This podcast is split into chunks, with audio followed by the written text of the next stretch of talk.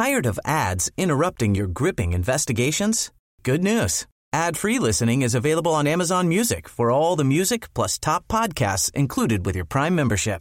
Ads shouldn't be the scariest thing about true crime. Start listening by downloading the Amazon Music app for free or go to amazon.com slash true crime ad free. That's amazon.com slash true crime ad free to catch up on the latest episodes without the ads.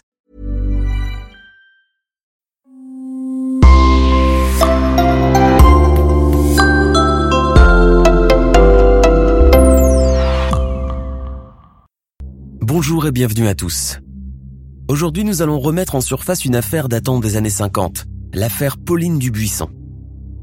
Cette affaire criminelle reflète aussi le destin tragique d'une femme incomprise, une femme qui a été écrasée par la société et les hommes. Une femme rebelle qui n'a pas baissé les yeux, même lorsqu'elle s'est retrouvée dans le box des accusés.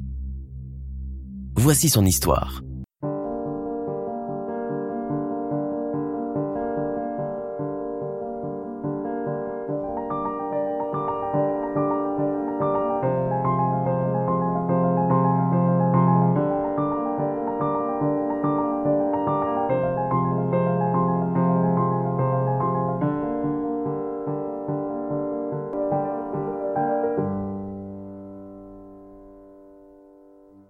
Pauline Dubuisson est née en 1927 et a grandi dans une famille bourgeoise et très protestante dans le nord de la France, à Malo-les-Bains près de Dunkerque.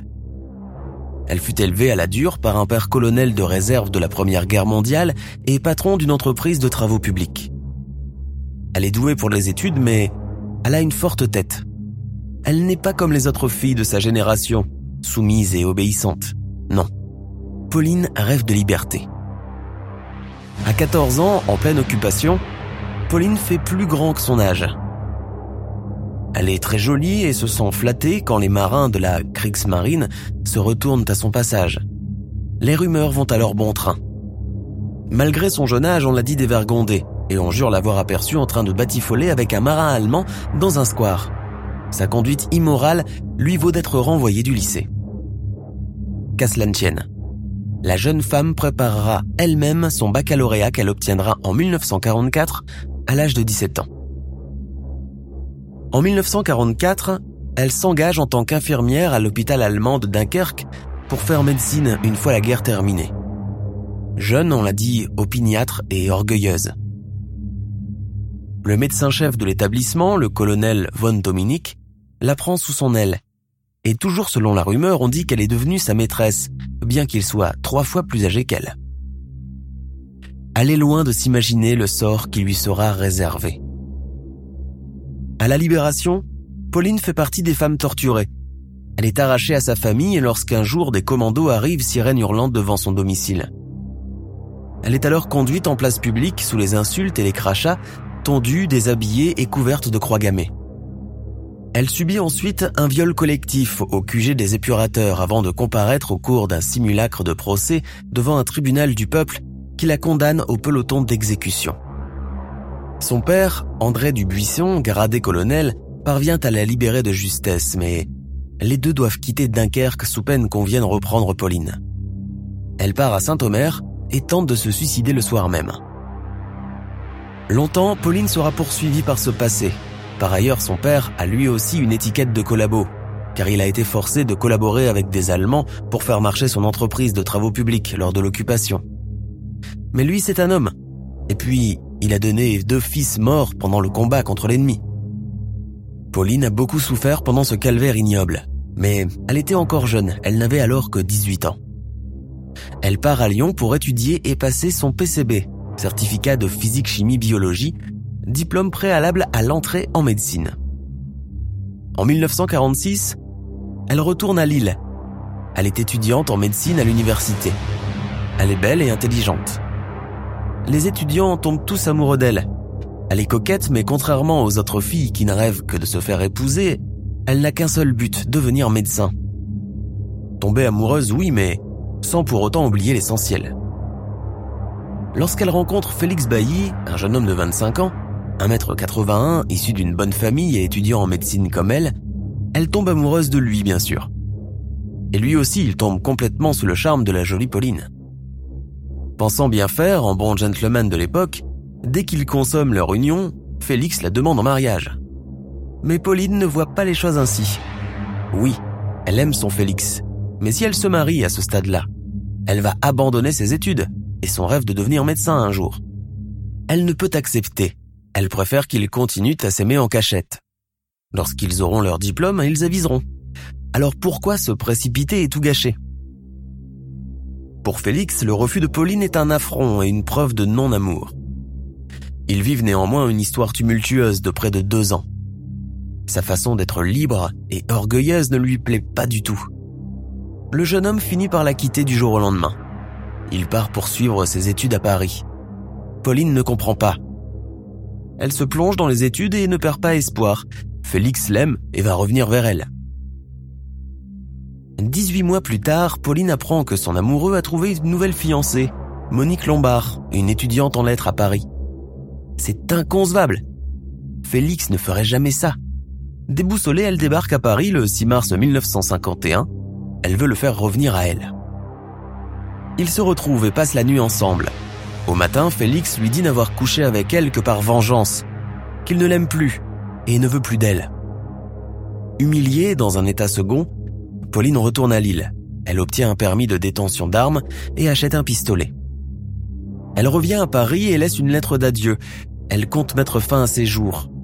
La voyant partir et ayant aperçu le pistolet, sa logeuse entre dans la chambre de la jeune femme et trouve la lettre. Elle télégraphie un mot d'avertissement à Félix et à ses parents. Pauline ne réfléchit plus, Félix vient de la trahir de la façon la plus ignoble. Elle va tenter de s'expliquer avec lui une dernière fois. Il ne peut pas avoir oublié leur amour. Elle est prête à se suicider pour lui. Félix étant prévenu, il dort à l'hôtel ou chez des amis pendant que Pauline l'attend vainement en bas de chez lui une première nuit, rue de la Croix-Niver dans le 15e arrondissement de Paris. Le lendemain, elle persiste. Il finit par revenir chez lui et lui ouvrir la porte. À peine entrée dans l'appartement du jeune homme, Pauline comprend qu'elle l'a définitivement perdu. Elle sort son pistolet de son sac et dans un geste fou, elle tire sur Félix à trois reprises, alors qu'il tente de lui arracher son arme. Il reçoit une balle en plein front. Il s'effondre. Il reçoit aussi une balle dans le dos et un coup de grâce derrière l'oreille. Elle retourne l'arme contre elle. Manque de bol, le pistolet s'enraye. Elle va dans la cuisine et arrache le tuyau de gaz et le met dans la bouche. Elle cherche à s'asphyxier. Mais les voisins qui ont entendu les détonations ont prévenu les secours qui arrivent rapidement et lui sauvent la vie. La presse s'empare de ce fait divers et s'acharne contre la vénéneuse criminelle. L'infâme, l'orgueilleuse sanguinaire, la messaline des hôpitaux. Aucune infamie ne lui sera épargnée. La malheureuse, elle ne voulait plus vivre, elle se retrouve à affronter le mépris et l'injustice des hommes. Du jour au lendemain, sa photo se retrouve partout. On pointe le doigt sur la meurtrière. Pourquoi cet acharnement? Pourquoi toute cette haine? Son père ne se rate pas, lui. On le retrouve asphyxié mortellement au gaz le jour où il apprend ce qu'a fait sa fille. Il n'a pas pu supporter sa déchéance. Trois semaines avant l'ouverture de son procès, le 28 octobre 1953, à la prison de la Petite Roquette, la religieuse fait sa ronde et regarde par le judas la cellule de Pauline. La détenue a l'air de dormir, mais elle s'est ouvert les veines du poignet. Elle a rédigé une lettre pour le président de la cour d'assises. Elle dit qu'elle se donne la mort parce qu'elle ne veut pas se soumettre à une justice indigne. Elle ne veut pas se donner en spectacle. Encore une fois, elle rate son suicide. On la sauve in extremis et elle comparaît un mois plus tard devant les assises à Paris. Face à elle, L'avocat général la méprise et la traite de hyène. Pour lui, sa tentative de suicide n'est qu'un simulacre. Le jury, composé d'hommes à l'exception d'une seule femme, Raymond Gourdeau, ne lui fera pas de cadeau. Pauline ressent l'hostilité de partout. Elle sait qu'elle va écoper du maximum, mais ne s'en formalise pas. À la barre, Pauline ne pleure pas, elle garde la tête haute. Elle est qualifiée d'arrogante et de comédienne. On ne va lui reconnaître aucune circonstance atténuante. Les viols qu'elle a subis à la libération ne sont pas évoqués. Seul son père était au courant et Pauline n'en parle pas. Le sujet est encore très sensible pour elle. Pauline refuse de jouer à la victime et défie les vieux magistrats. De la part d'une femme, c'est une attitude doublement condamnable. On ne l'épargne pas. En moins d'une demi-heure, elle est reconnue coupable d'avoir commis l'irréparable par orgueil blessé. Elle est condamnée aux travaux forcés à perpétuité le 18 novembre 1953. En prison, Pauline est appréciée par les codétenus et les religieuses. Elle tient la bibliothèque et donne des cours. Elle sera une détenue modèle. Après six ans d'incarcération à la Petite Roquette à Paris, elle est libérée en 1960 pour bonne conduite. Elle s'installe rue du Dragon à Saint-Germain-des-Prés, déterminée à oublier et faire oublier son passé et à reprendre ses études de médecine. Pauline n'a que 33 ans, elle est encore jeune, mais elle a changé. Elle a beaucoup maigri, ses traits se sont creusés et tirés. On ne la reconnaît plus, et c'est tant mieux. Elle veut se ranger, elle a trop souffert. Elle change de nom. Elle s'appelle désormais André. Elle commence une nouvelle vie, une vie tranquille. Et encore une fois, on ne la laissera pas tranquille. Ses plans vont être changés car cette année-là coïncide avec la sortie du film d'Henri-Georges Clouzot La Vérité. Le cinéaste s'inspire très largement de la vie de Pauline, incarnée à l'écran par Brigitte Bardot. Pauline y est présentée en tant que Dominique Marceau, une séductrice, manipulatrice et diabolique. On parle d'elle, mais on l'enfonce encore plus sans évoquer l'histoire terrible d'après la guerre. C'en est trop pour Pauline. Elle ne peut pas supporter qu'on reparle tout le temps d'elle elle est obligée de s'exiler au loin. Elle trouve en 1962 un poste d'infirmière interne à Essaouira au Maroc. Elle est âgée de 36 ans, elle commence à avoir ses habitudes à Essaouira. Elle prend le soleil dans la terrasse des cafés et fréquente les soirées dansantes. Puis un jour, elle rencontre Jean, un ingénieur de l'industrie pétrolière âgé de 30 ans. Il la courtise assidûment et la demande en mariage. Loin de la France, Pauline commence à oublier son malheur et ose croire qu'une nouvelle vie est possible. Mais un numéro du Nouveau Détective lui consacrant un article fait remonter à la surface ce qu'elle cherche à enfouir.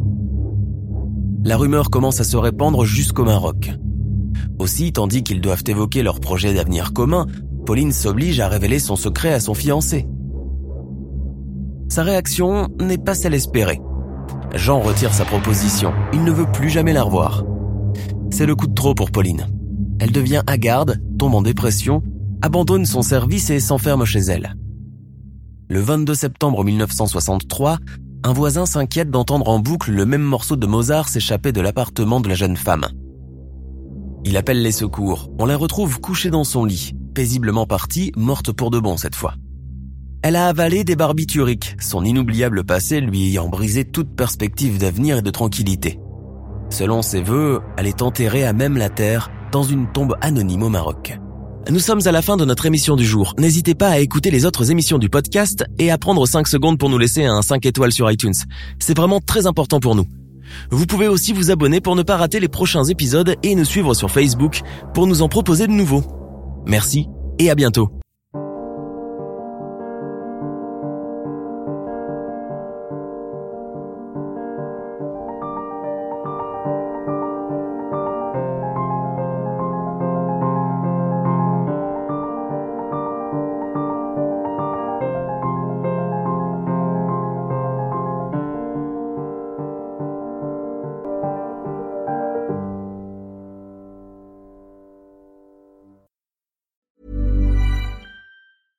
Tired of ads interrupting your gripping investigations? Good news. Ad-free listening is available on Amazon Music for all the music plus top podcasts included with your Prime membership. Ads shouldn't be the scariest thing about true crime. Start listening by downloading the Amazon Music app for free or go to amazon.com slash true crime ad free. That's amazon.com slash true crime ad free to catch up on the latest episodes without the ads.